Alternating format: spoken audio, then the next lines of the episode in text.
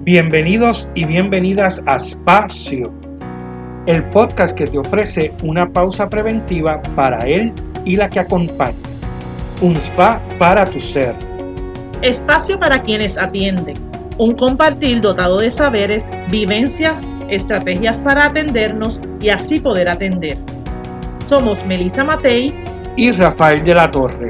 Somos Espacio. Un espacio para sanarnos.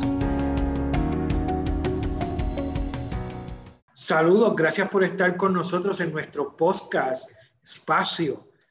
Este espacio que hemos preparado, ¿verdad? Con ustedes eh, para hablar sobre diferentes temas y aquí estoy con Melisa. Saludos, Melisa. Saludos, Rafi, y saludos a todos los que nos están escuchando. Pues hoy en este episodio vamos a estar hablando un poco sobre lo que es la ansiedad, pero más allá de lo que la ansiedad podamos decir sobre ella a nivel teórico, vamos a escuchar de manera de testimonio. Melissa nos va a estar compartiendo en este, en este espacio cómo ella ha trabajado con su ansiedad. Melissa, si oyeron nuestro episodio anterior, una profesional trabajadora social, profesora, por un tiempo ha estado trabajando con esa ansiedad. Así que vamos a, comenzar eh, en este diálogo y, y Melissa nos va a estar diciendo desde cuándo eh, y cuál ha sido su historia eh, con esto de la ansiedad. Pues bueno, Rafi y todos los que me escuchan, vamos aquí a hablar un poquito de la vida. Eh, eh, es importante que yo les comparta que mi historia con la ansiedad es desde pequeña, pero yo lo vine a entender ahora. Así que quizás les voy a comenzar contando eh, con algunos cambios cronológicos, ¿verdad? Que no, no, no, van a tener mucho, mucho sentido inicial. ¿Por qué? Porque no es hasta ahora que yo estoy en este proceso de aceptar la ansiedad como compañera, ¿verdad? De, de, reconocer que, que, es parte de mí, que yo me doy cuenta desde cuándo. Pues si me voy a la historia, literalmente les puedo decir que mi primer ataque de pánico fue a los 10 años. Literalmente encerrada en un closet en Disney. A los 10 años yo viajé a Disney y y por alguna razón, aparte de ser una niña que estaba en el lugar donde todos los niños quieren ir, por alguna razón hubo un momento en el que yo me sentí muy mal, que no tenía ni idea de qué me pasaba, y me fui como, como que me cogí este, esta, esta pausita para que se me pasara eso que yo estaba sintiendo, que para mí no tenía nombre. Eso lo narro como quizás la primera experiencia. ¿Y que, Cuando apareció la Perdóname, Melissa, e, eso que estaba sintiendo, ¿cómo lo puedes describir? Así siendo niña. Pues, pues desde niña, ¿verdad? Quiero contártelo con la sensación de niña, porque ahora yo lo puedo entender y te puedo decir literalmente lo que pasó, pero la sensación de la niña era incomodidad, era susto, era como yo no pertenezco aquí, como, como de cierta forma sentirme perdida, ¿verdad? Como, incómoda este, y tener sensaciones físicas de susto, ¿verdad? Entiéndase eh, esas maripositas, quizás esta mismo que uno siente en emoción de que estoy en este lugar, pero es como cuando tú sueñas tanto con algo, pero finalmente estás en esa experiencia y algo no pega, algo no, no, no, se siente bien. Y uno dice, pero adiós, ¿y qué está pasando? ¿Verdad? Piensa en, en que son 10 años. Ahora, como te iba a decir, la palabra ansiedad o la, eh, formalmente llega a mi vida, eh, antes de yo casarme, yo estuve ¿verdad? Como yo creo que es desde siempre y de ahí pues hemos narrado anteriormente que tú y yo nos conocemos porque desde jóvenes estamos en proceso. Eh, así que antes de yo casarme, yo estoy en unos procesos de trabajar, ¿verdad? De, de, estar como preparada o de ir trabajando con todo el susto, toda la cosa que, de, que me iba a dar a mí este paso en mi vida. Y recuerdo que me diagnostican que yo tengo desórdenes de ansiedad generalizado. Para ese entonces, la experiencia con ansiedad no era otra cosa de que de algo que el que me conoce dice es que esta mujer es una mujer, esta mujer es bien ella siempre está como bien activa, ella no se está quieta, ella para aquí para abajo, ella no para, desde ese punto de vista, pero todavía no era algo, era algo que para mí era parte de mí es una cualidad mía, este, así que cuando me estoy atendiendo y, se va mostrando lo que soy, pues de repente surge que ciertas incomodidades se llaman desorden de ansiedad generalizada. Ese proceso yo no le presté mucha atención, ¿verdad? Y es algo de lo que voy a estar narrando, que precisamente cuando no le prestamos atención a las cosas, pues, pues se van juntando y ya, ya iremos viendo ese rompecabezas. Interesante es decir, que para yo buscar ayuda en aquel entonces, a mí me costó, Rafi, tú no tienes idea, porque yo era, eh, pues, yo era trabajadora social, yo era, estaba recientemente graduada, quizás uno o dos años después de graduarme, y yo sentía que cómo es posible que una trabajadora social tuviera que llamar a recibir ayuda psicológica. A mí me costó en aquel entonces, ¿verdad? Yo creo que ya en estos tiempos es distinto, pero en aquel entonces yo cogí el teléfono, marcaba el número y cuando empezaba a sonar lo, lo colgaba. O sea, a mí me costó, imagínate el día que me tocó asistir a esa cita, me costó muchísimo desde mi esquema de cómo es posible que yo tengo que ir a recibir ayuda yo, yo pienso, Melissa, que eso precisamente sigue pasando en mucha gente. Hay un, muchos profesionales que, que, necesitarían, ¿verdad? Buscar ayuda, que bus comprender primero que buscar ayuda es algo que se debe hacer, que no es nada malo. Y, y, y, entonces nos bloqueamos porque ¿cómo va a ser que yo soy el profesional? ¿Cómo voy a buscar yo ayuda? Pues sí, necesitamos coger nuestro espacio y necesitamos este, eh, buscar cómo manejar las situaciones que, que uno pasa, ¿verdad? ¿Qué ha sido tu experiencia? Sí, totalmente de acuerdo, ¿verdad? Ya, ya más adelante cuando sigamos conversando lo voy a poder explicar pues muchísimo mejor, pero si todavía sucede, pues imagínate, este, 20, 20 y pico de años atrás. Este, eh, cuando más adelante hablemos de lo que implica el creernos, ¿verdad? Que ser profesionales de ayuda eh, nos exime de, de, tener dificultades, que eso es obvio que no es cierto, pero sí hay unas exigencias en la mente de nosotros que se supone que siempre estemos bien. Así que un poco, este, en, aquel entonces, pues yo quizás, pues, ah, qué cool, entiendo mucho lo que me están diciendo que tengo, pero esto es algo que más o menos yo puedo manejar y simplemente no le presté la atención necesaria. Así que, pues, ahí seguí con lo que sí en efecto ha sido una vida... Eh, ajetreada. Melissa Matei siempre ha sido una mujer que siempre está, diría mi mamá, metida en 20 cosas a la vez. Este, así que eso era una cosa para mí normal. Con el tiempo, pues me caso, tengo mi primer hijo y entonces sí te voy a mencionar, Rafi, y a ustedes que me escuchan, que la primera vez que se asoma en mi vida la palabra ataques de pánico, ¿verdad? Que es quizás la manifestación eh, más fuerte de lo que son eh, los ataques de ansiedad o lo que es una ansiedad generalizada, como me habían dicho en algún momento, se presentaron en mi embarazo de mi, de mi segundo hijo. Yo tenía ocho meses de, embarazo, una barriga enorme. Los que me conocen saben que yo hice unas barrigas este, gigantescas, así que ya al octavo mes yo apenas podía respirar, una cosa, este, y estaba de vacaciones con un grupo de matrimonios en aquel entonces nos fuimos juntos a, Cabo Rojo y yo me levanto en plena noche que no puedo respirar.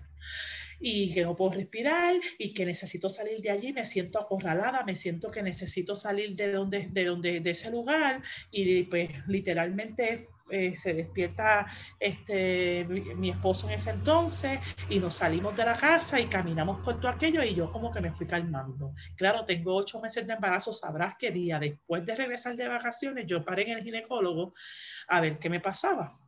Este, y en aquel entonces fue la sensación fue el próximo ataque que me dio fue tan fuerte que terminamos en en el hospital, me da un relajante y todo el asunto y en algún momento dado el ginecólogo se me acerca y muy sigiloso, yo digo que delicado, a mí me pareció genial, él se me acerca y me dice, mamá, tranquila, el bebé está bien, todo de tu embarazo está bien y me dice así como al oído, tú lo que tienes son ataques de pánico.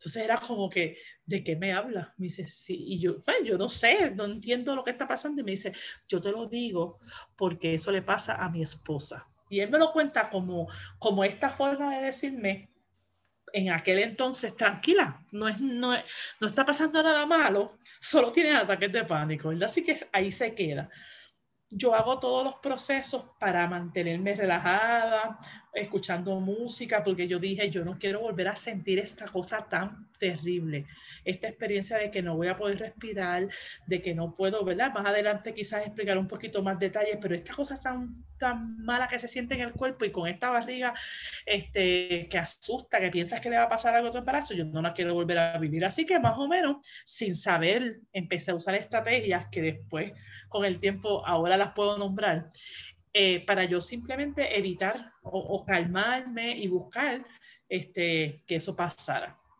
Pues di a luz eh, y seguí nuevamente, seguí la vida normal. Lo dejé pasar, ¿verdad? nuevamente fue algo que no le presté la debida atención. Es un, algo que es constante y que, y que pues ya iremos viendo la consecuencia que tuvo. Así que cuando ya mi hijo tiene como 6, 7 meses de, ¿verdad? 6, 7 meses. Empiezo yo, empiezan a visitarme otra vez los ataques de pánico, por esta vez este, más frecuente. Eh, ah, y ahí, pues, ¿verdad? Le comparto a, los que nos están escuchando. Rafi y yo somos compañeros de trabajo hace mucho tiempo y para ese entonces trabajábamos, trabajábamos juntos. Y él podrá acordarse del momento en el que yo ya a nivel este, laboral no, ya no estaba pudiendo con, con, con, esto que me estaba sucediendo, que yo no entendía.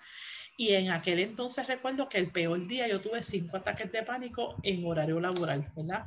Que, que unido a dificultades que estaba viviendo a nivel personal y otras cosas, pues uno siempre tiene amigos al lado, ¿verdad? Como, como lo eres tú, Rafi, que en aquel entonces, este, ok, hay que hacer algo ¿verdad? Y tú, tuvimos una pausa y decidimos, esto, esto no puede ser. Así que incluso eso me estaba afectando a, a lo que es el, el, trabajar con un recién nacido. Yo sentía que por momentos esta cosa que a mí me daba de repente podía terminar afectándome eh, eh, en lo que es la, pues, el cuido de un niño.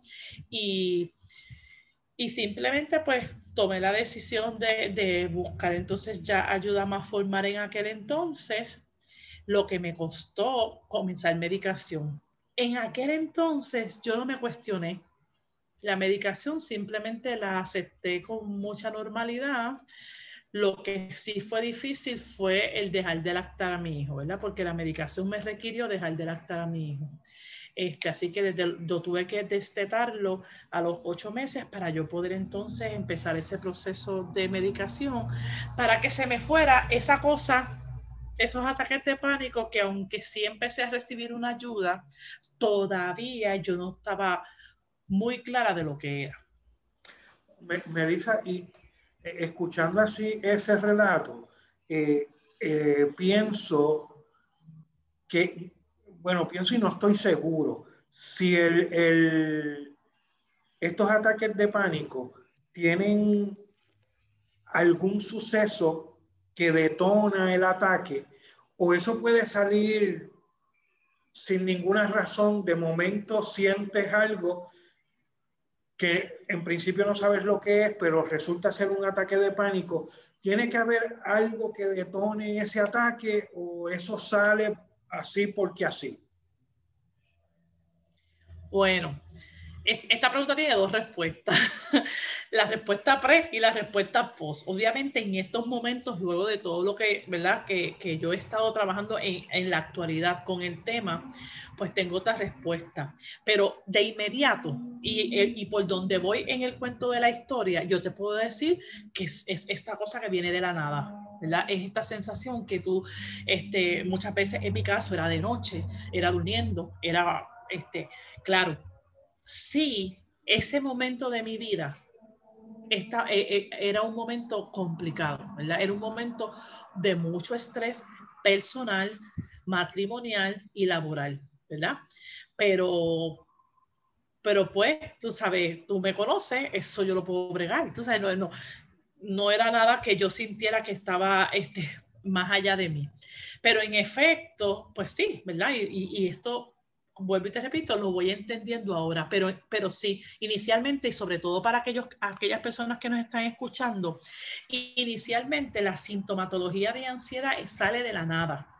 ¿Verdad? Y muchas veces se confunde con, con, situaciones médicas y la primera pregunta que nos hacemos es qué me está sucediendo a nivel médico, o sea, estoy teniendo problemas respiratorios, si es que pierdo, eh, me va a este, estoy empezando a aparecer del corazón, porque hay una sintomatología que es parecida a muchas otras cosas, así que este, uno empieza a, a trabajar. En aquel entonces yo tuve la medicación porque la ayuda que recibí en aquel entonces, yo estuve yendo a un internista que de inmediato me, me, me medicó, ¿verdad? Sin, sin más ni más. Pero por otro lado, y con la ayuda de, de la gente que está cerca de mí, empecé a, a buscar ayuda psicológica. Y en aquel entonces simplemente empezamos a trabajar el manejo del episodio qué yo iba a hacer cuando me volviera a dar otro ataque de pánico, cómo yo los iba a manejar. Y por ahí fue la ayuda. Así que yo estuve trabajando como por seis meses cómo manejar mi ansiedad. No trabajamos la raíz ni, ni, ni que, nada, simplemente cómo lo vamos a trabajar. A los seis meses yo, este, pues ya los ataques de pánico no estaban. Hice un trabajo bastante bueno en términos de, de lo que era eh, relajación, manejarme, coger las, este, poder trabajar un poquito con, con, con mi ritmo y, y, poder un poquito, como diría en buen español, coger las cosas con calma. Pero aún en ese entonces no hubo profundización como para yo contestarte esa pregunta de hablar de, de detonantes, de hablar de unas cosas que sí les puedo compartir ahora luego de lo que he vivido. Rafi, estamos hablando que pasaron 15 años.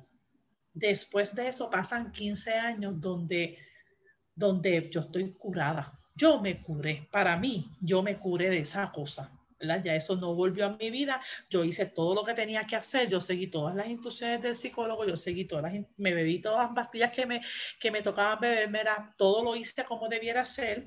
Y pues sí, me curé para mí. Pero de momento llegó la pandemia. De momento llegó la pandemia, pero bueno, te voy a, te voy a decir algo antes. Antes de, de la pandemia en sí, porque es bien importante este, poder eh, diferenciar y verla para efectos de, de, quienes nos escuchan, que, que nosotros como puertorriqueños sobre todo vivimos en ansiedad, tú sabes, realmente el ritmo de vida nuestro es en ansiedad. Y el mío, pues plus, ¿verdad? Por, por, pues, por, por mi forma de ser.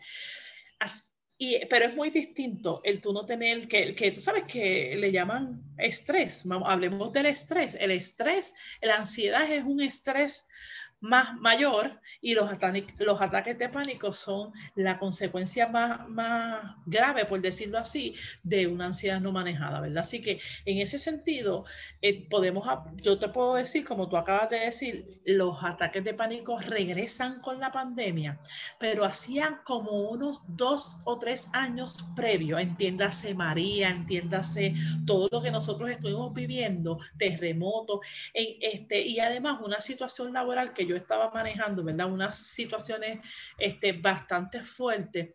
que se empezó a asomar la ansiedad. Eh, y para ese entonces, pues yo empecé a buscar nuevamente ejercicios, estrategias, medicación natural, porque yo pues me negaba a volver a estar medicado de otra manera y empecé pues de cierta manera a, atenderme nuevamente y estaba todo bajo control. Sí tengo que admitir que para mí era como que, ay, que, este, que esto no puede estar volviéndome a pasar, para mí ya yo estaba curada, ¿cómo es posible? Y, empezó, empezó como esa pequeña lucha, pero como todo estaba bajo control, pues estamos bien. Me, me podía dar alguna ansiedad extrema que no llegara un ataque de pánico, eh, tenía mi medicación este, natural y se resolvía. Ahora, como tú muy bien dices, llega marzo y sucede, ¿verdad? Que a esta chatita que está aquí, que tiene una vida tan ajetreada, que le comparto a los que nos escuchan, este, un trabajo full time, eh, dando clases eh, en tres sitios distintos, en tres universidades distintas, eh, y sin nombrarle en cuánta cosa, bailando salsa, estando en un grupo de salsa que tenía unos días en ensayo. O sea, no había un día de mi semana que no estuviese completamente ocupado y acelerado, pero para mí eso era normal y con eso, ese era yo. Y, y, entonces, ¿qué pasa? Viene la pandemia y de repente, ¿qué pasa? Se detuvo. Me encierra, me encierra, me detiene, se detiene el mundo y fue literalmente, y, y, lo digo literal porque ahora que conozco, es literal, surge en mí un cortocircuito. Es como, como que toda esa energía que yo tenía, a veces over, eh, toda esa cosa que se manifestaba en mi, en mi ser, le pusieron un stop, una pared. Y entonces como que sin aviso, tipo cuando un carro choca contra una pared, pues eso mismo sucedió en mi vida y eso unido al, típico miedo que todos tenemos o todos tuvimos de una cosa que nunca antes vista, pues obviamente se disparó.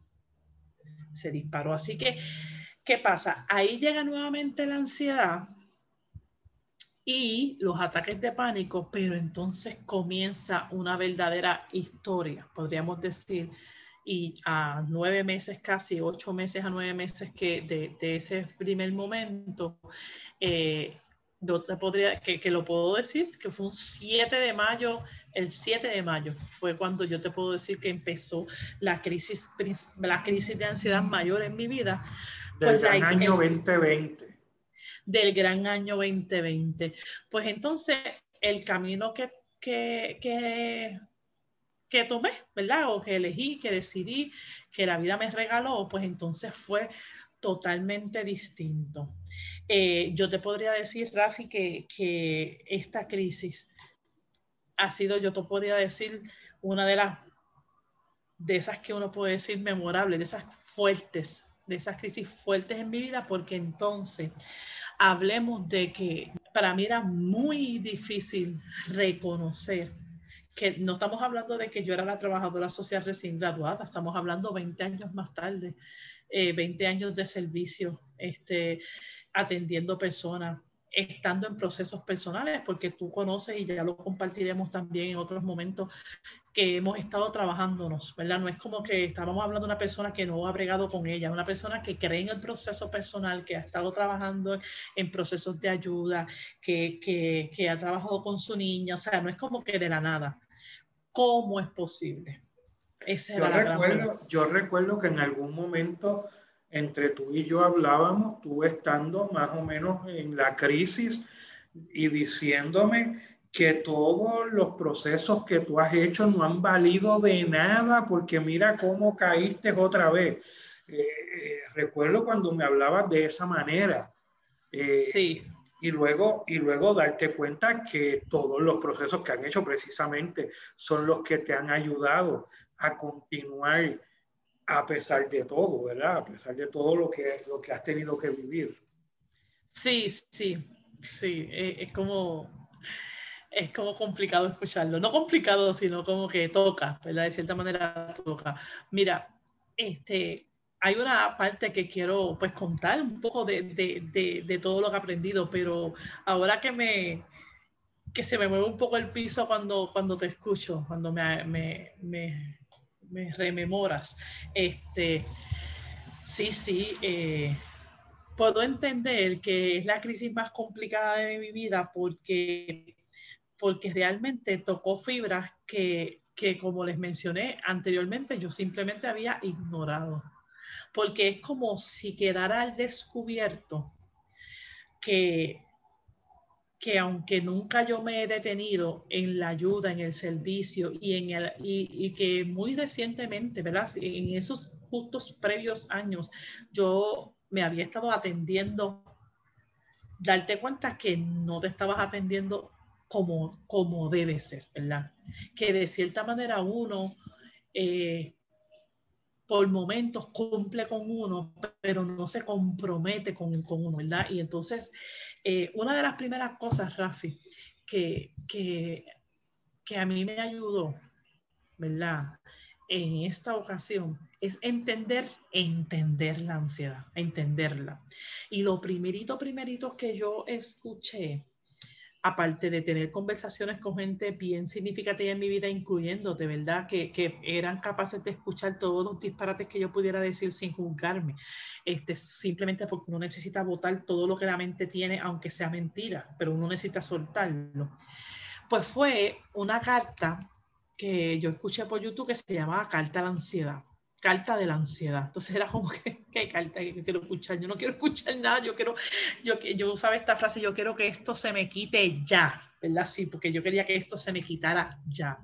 Y esta carta, que después, ¿verdad? la pueden buscar porque se llama así, carta de la ansiedad, lo pueden buscar en YouTube, este, eh, viene a decirme o sea, dice la carta que cuando tú tienes estas crisis de ansiedad, que la ansiedad es incómoda, te sabe a muerte, te sientes a muerte, sientes que tienes descontrol total físico y emocional, pero viene a recordarte algo, ¿verdad? No viene a hacerte daño. Se siente como, como si te estuvieras muriendo, se siente físicamente, ¿verdad? Y este, podríamos tener un episodio completo de hablar literalmente de la ansiedad este, eh, biológica, emocional, y, de todas las formas, pero pues más o menos puedo decir algunas cositas, lo físico se siente tan y tan terrible que, que ella te decía, sé que soy incómoda, sé que, que, es horrible lo que siente, pero yo lo que quiero, yo lo que vengo es a darte un recordatorio. Entonces, este, aunque obviamente la carta me hace mucho sentido ahora, luego de proceso, pues en efecto, para, para Melissa Matei, la ansiedad vino a decirle, detente, detente de verdad en esta ocasión y atiéndete de verdad. No es a media, no es cuando te sientas mejor, sigue para adelante y olvídate del proceso. Eh, vino a hacer una pausa, literalmente una pausa eh, para que yo me atendiera. Entonces es como, quizás ahora yo lo puedo mirar y decir, wow, pues que, es que lo planificó perfecto el universo, porque la pausa estuvo acompañada de una pausa, ¿verdad? De una pausa que realmente que a mí me pausara mi ritmo de vida fue lo que me genera esto, pero si no hubiese habido esa pausa, yo no me hubiese podido atender como me atendí. Tú sabes que es como, como una ¿verdad? Es como, como una cosa este, rara, pero pero de verdad positiva. O sea, la, la, pausa de la pandemia a mí me dio la posibilidad de, de poder atender de verdad, pero para eso pues se pasó mal, o sea, la pasé muy mal y, y pues en algún momento dado yo tuve que decir, pues ahora sí, ahora este, vamos a coger esto en serio. Y inicialmente, Rafi, yo empecé a, acceder o a buscar el montón de cosas. O sea, de repente a mí me decía, yo tengo, ¿verdad? Tenemos una amiga en común que, que en alguna situación de su vida, ¿verdad? Quizás eh, nos los compartirá en otro momento, es uno de nuestros planes. Decía que eh, en un momento de su vida se sentía mal si le decían que cogiera eh, grama de frente de su casa este, y la hicieran un té porque se iba a sentir bien, ella lo hacía. Pues en efecto yo estaba en las mismas, lo que sea que a mí me dijeran que me iba a ayudar, a salir de eso tan terrible que yo sentía como nunca en mi vida a, esos 46 años, este, pues yo lo iba a hacer. Así que pues no fue literal como hacerme un test de, de, de la grama de mi casa, pero sí fue buscar un sinnúmero de ayuda. Y yo soy testigo de eso porque eh, he estado viendo que en todos los talleres que dan ahí estás tú. Ahí estoy. y, en todo, en todas las actividades que, que han dado así este, a través de, de las diferentes plataformas en, por internet y todo eso. Mira, pero Melissa, yo, yo quería hacer este comentario porque tú nos estás hablando de tu experiencia y cómo te detuvo, cómo nos detuvo a todos la pandemia, pero ese detenerte hizo que te entraras en conciencia, ¿verdad? Tal vez de manera muy dolorosa, de una manera muy fuerte, pero entras en conciencia para buscar la ayuda y para hacer los procesos que son necesarios para poderte sanar. Entonces, pienso en cuánta gente y gente que nos debe estar escuchando que la pandemia los detuvo y entraron en crisis, gente que perdió sus trabajos, gente que perdió sus negocios, gente con mucho miedo a ser contagiado, gente contagiada sin saber qué iba a pasar con ellos, gente que perdió a familiares, amistades por esto del COVID y que ¿verdad? y, las, perdieron, murieron y, trabajar con estas pérdidas. Todo esto nos los trajo la pandemia y también nos trajo el espacio de poder pausar y detenerse para poder mirar en dónde estamos parados en nuestra vida y qué cosas debemos hacer para uno poder seguir a pesar de la pandemia y a pesar de las cosas, uno tiene que seguir. Y, eso, y eso es lo que queremos llevar con tu experiencia.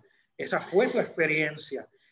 En algún momento parecía que querías morir, pero había que seguir. Es interesante, ¿sabes por qué? Porque es que acabas de decir algo fundamental y algo que queremos, ¿verdad? La razón por la que queremos compartir o quiero yo compartir esta experiencia, ¿verdad? Que es lo que nos motiva. Este y muchas otras cosas más que compartiremos nos motiva a hacer este, este podcast. Hay una razón, ¿verdad? Me preguntabas al principio si hay detonante, ¿verdad? Hay, hay unas cosas que hay que trabajar, no importa tu profesión o no importa lo que sea, pero lo más doloroso y lo más difícil que a mí me, me, me pasó y lo que me hizo un poco, este, que se complicara todo este asunto era justamente esta idea de cómo es posible que yo, con todas las herramientas que tenía, esté, esté sintiéndome de esta manera, ¿verdad? Porque como tú decías, sentirte a morir. Y otra cosa que es una de las razones por las que pues quiero hablar de esto es todo lo que puede, todo lo que yo recibí que en efecto ganó el apoyo, ¿verdad? Porque si hay algo maravilloso en mi vida es estar rodeada de gente que me apoya y que, y que, y que hemos crecido juntos en lo que es nuestro desarrollo personal. Así que yo tengo gente maravillosa que me ha acompañado literalmente diariamente en este proceso. Pero, por otro lado, Rafi, yo escuché cosas como la siguiente que te voy a decir de personas. Por eso cuando pienso en los demás, digo, wow, ¿cómo, ¿qué estarán recibiendo? Yo, a mí me dijeron, ansiedad, pero ¿de qué tú hablas? Si tú tienes trabajo, si tú tienes casa, si tú no has perdido nada, si a ti nadie se te ha muerto. Y sabes qué es lo peor, Rafi, que yo me lo creí también. Y eso me abonó a mí. O sea, yo empecé a, sentirme mal, de sentirme mal. porque cómo es posible que yo, bendecida, ¿verdad? Esté teniendo ansiedad y, tuve más de un cuestionamiento de algunas personas que no las culpo porque realmente de esto no se habla, ¿verdad? Todavía, eh, cuando yo empiezo a, acceder a, tratamientos y a procesos de los que ya mismito hablaré, que son fuera de Puerto Rico, yo capto cómo todavía aquí la, eh, los ataques de pánico, la ansiedad o esta área de la salud mental, incluyendo también otras, la depresión, son vistas como algo negativo. O sea, este, son, son bien prejuiciadas, son bien estigmatizadas, sería la palabra que quiero utilizar. Y entonces este, son changuerías Tú no tienes idea de la cantidad de veces que yo puedo escuchar que estos son changuerías, que estos son cosas que, que ¿verdad? Que, que, que, por favor tú tienes todas las herramientas. Este. Y entonces, ¿qué pasa? Olvídate de lo que me dijera la gente.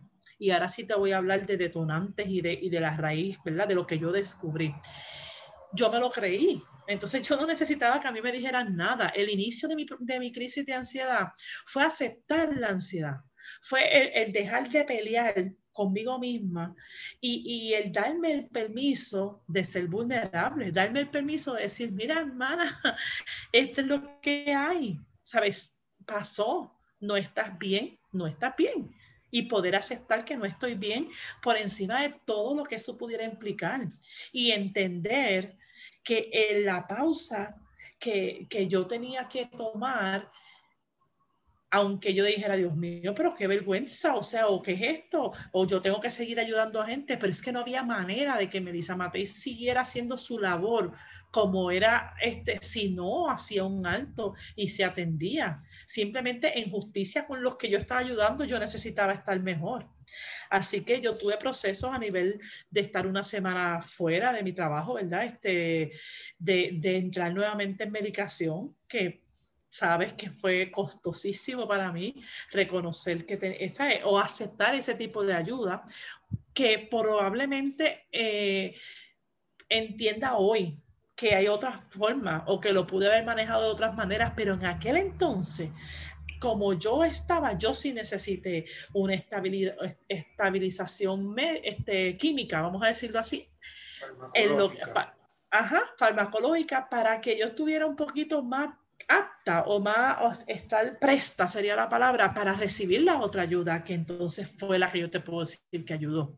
Entonces ahí, Rafi, empecé yo eh, como principal ayuda a tener este unos espacios de focusing, un tratamiento de focusing, que entiendo que el tema de focusing vamos a hablar adelante, pero es algo que, que, que, ambos conocemos este, y que pues no voy a entrar en detalles ahora, pero fue el acompañamiento principal y para hacerlo claro, es escuchar mi cuerpo, ¿verdad? Que es lo que hace el focusing, es escuchar mi cuerpo. Así como me habló la carta, es yo poder hacer un alto y escuchar a Melissa, que hacía bastantes años que yo la, la, la oía, pero no la, no la atendía, no la escuchaba. Y el cuerpo se cansó de recibir malos tratos, no dormir, no alimentarme adecuadamente, que todavía son luchas, ¿verdad? Que uno va trabajando poco a poco, el no pausar, el, el, el todo lo que implicó eh, generarle a, a mi cuerpo una sobreexigencia que termina en, que el vaso se... Yo hay una analogía que creo que es la más fácil de entender sobre el tema. Nosotros todos tenemos un sistema nervioso que, que la ansiedad es parte, ¿verdad? La ansiedad es parte de nuestro funcionamiento y es necesaria para el funcionamiento. Eh, pero cuando uno no la maneja, cuando esos niveles no los maneja y el vaso de agua, vamos a decirlo así, se llena, cuando viene un episodio... Eh, críticos, ¿verdad? Entiéndase el que pasó en la época de mi, embarazo, el que pasó cuando hay una crisis, un divorcio, una muerte. La pandemia. La pandemia. Pues si tú tienes tu vaso en, este, manejado, ¿verdad? Digamos a mitad, ese, esa ansiedad normal la tienes este, en los niveles necesarios, pues un evento crítico no desborda el vaso. Pero cuando tú vives con ese vaso a tope, cuando tú vives con ese vaso que, que de, de, cuando en vez se, se, se, se, le bota un poquito de agua y viene una crisis como esta, evidentemente te vas a, a salir de control, ¿verdad? Y ese fue mi caso. O sea, yo por mucho tiempo me estuve física y emocionalmente y, este, sí, y, psicológicamente sobreexigiéndome con unos esquemas mentales equivocados, este, sobreexigiéndome y sin atenderme, yo descubro también, Rafi, que yo estuve por demasiados años atendiendo personas, conociendo historias sin hacer un trabajo conmigo para ir manejando todo lo que uno recibe. Yo uso de ejemplo que yo tengo un quiropráctico que todos los viernes lo, al quiropráctico que yo asisto, todos los viernes lo ajustan. Porque él va, a un, quiropráctico. Viene un quiropráctico a donde él y ellos se ajustan mutuamente, sagradamente todos los viernes. Entonces, piensa tú, o, o ¿verdad? Que tantos años compartimos juntos a nivel laboral, sistemáticamente, sistemáticamente qué prácticas tenemos para, para nuestra autosanación. Nosotros sí hacíamos cosas, pero sistemáticamente no. Y sistemáticamente yo sí tenía una producción de ansiedad constante, pues por lo que es mi historia, lo que es mi pasado, lo que es mi, mi, mi ¿verdad? Como, como yo me fui construyendo. Y yo no tenía algo paralelo a, eso, a ese nivel, esos niveles de, de ansiedad para poder este, ir equilibrando el asunto, ¿verdad? Así que en ese sentido, pues, eh, quería enfatizar eso, Rafi, quería enfatizar que hay mucho desconocimiento y, y que aunque yo era la primera que me juzgaba, este, pues una de las cosas que a mí me encantaría es, seguir aportando con mi historia a que, a que la gente pueda decirlo, la que gente pueda tener espacios para poder hablar y pueda recibir la ayuda adecuada, que no sea simplemente pues, este, pues me tomo, me tomo algo para sentirme bien y ese algo no necesariamente necesariamente tiene que ser medicación, ese algo puede ser alcohol, ese algo puede ser este, sustancias, ese algo puede ser conductas, este, eh, eh, comer en extremo, otro tipo de conductas que quieran que me calmen, ¿verdad? Porque eso es lo que uno quiere, que me calmen, yo sentirme bien, sin trabajar con el, ¿verdad? Con el verdadero filtro que, que, que es lo que nos va generando. Así que... Eh, pero, Melissa, una de las cosas que yo también de todo lo que has estado compartiendo, es que en el proceso también descubrimos esa sabiduría del cuerpo, ¿verdad? Que te habla, que eso es de lo, de lo que hablaste de focusing y que vamos a estar más adelante hablando sobre eso. La importancia de darle, de darle importancia eh, este, a, a, a estas situaciones, porque así como la ansiedad, hay otras enfermedades emocionales, mentales, que que parecería changuería o lo que te dijeron a ti o parecería que no es tan importante y al no tomarse de la, con la importancia que, que se merece atender, entonces no logras sanar. Y entonces, ¿hasta cuándo vas a estar pasando por esto? y se agrava. Y, y, se puede agravar. Melissa, hemos estado hablando un montón sobre esta experiencia. ¿Podríamos seguir hablando pero el tiempo se nos acorta, así que... Sí, pero sí quiero terminar con, con sí quiero concluir con algo, ¿verdad? Porque te hablé de ese tratamiento en el que, de e, esas terapias que yo pude tener, pero sí hubo otra experiencia que yo este, comencé, ¿verdad? Y que, y que la pongo no la pongo en disposición porque no es mía, sino que la comparto para que otros puedan estar. hay mucha información, es una página que se llama Desansiedad de la cual yo este, empecé un tratamiento con ellos, expertos en ansiedad, donde definitivamente con ellos yo empecé a entender, a asumir y trabajar con lo que era ese proceso vuelvo y te repito, y como tú dices, podríamos tener otro episodio completo hablándole de todo lo que es la ansiedad, ya más técnicamente fuera de mi experiencia, sino literalmente de la ansiedad, inclusive lo podemos, lo podríamos hacer. Pero sí quiero plantear muy rápido que sí hay unos pasos, y para mí el más importante es el primero, ¿verdad? Que lo he ido narrando, y es el, el entender la ansiedad en la medida que nosotros entendamos la ansiedad, ni juzgamos al que la tiene, ni nos juzgamos nosotros mismos. Luego de entender la ansiedad, lo otro que hay que hacer, que yo te podría decir, Rafi, que fue lo más difícil para mí, es no pelear con ella, sentirla, ¿verdad? Y ahí el focusing, ese enfoque corporal, esa respiración y todo lo que ya conoceremos más adelante, me, me, ayudó sobremanera porque es dejar de pelear, es, es, es, en vez de decir, yo quiero que se me quite esto ya, que era algo que yo repetía, es poder eh, este, sentir, sentir lo que estaba pasando y, y repetirte no, no, esto no, no va a pasar nada, estoy aquí contigo, o sea, esto, esto no te va a matar, esto no, ¿sabes? Sentirla.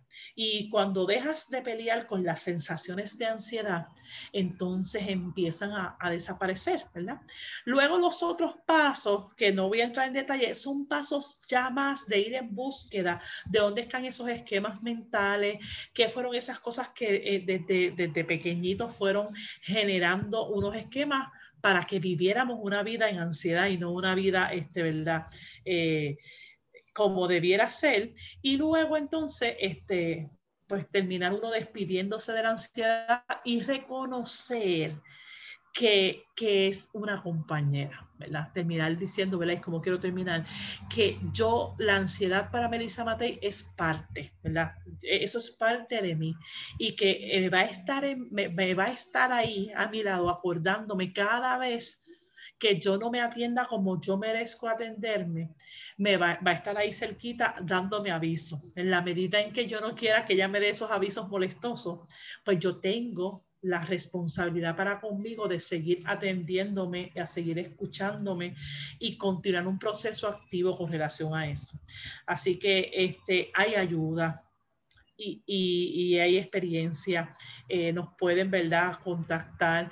Eh, hay cosas que hacer, pero lo primero que hay que hacer es poderlo reconocer, ¿verdad? Y poder este, entender que no tiene edad, sexo, clase social, es como el asunto de la pandemia, solo como que no es para unas personas.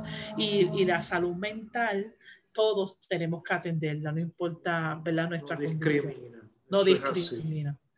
Eso es así. Bueno, Melissa, pues quiero agradecerte a ti, ¿verdad? Que, que te expusiste eh, contándonos tu experiencia con la ansiedad. Así que muchas gracias y agradecerles a todos y todas los que nos están escuchando eh, en, en, los diferentes episodios y los esperamos en el próximo, en el próximo episodio de Espacio.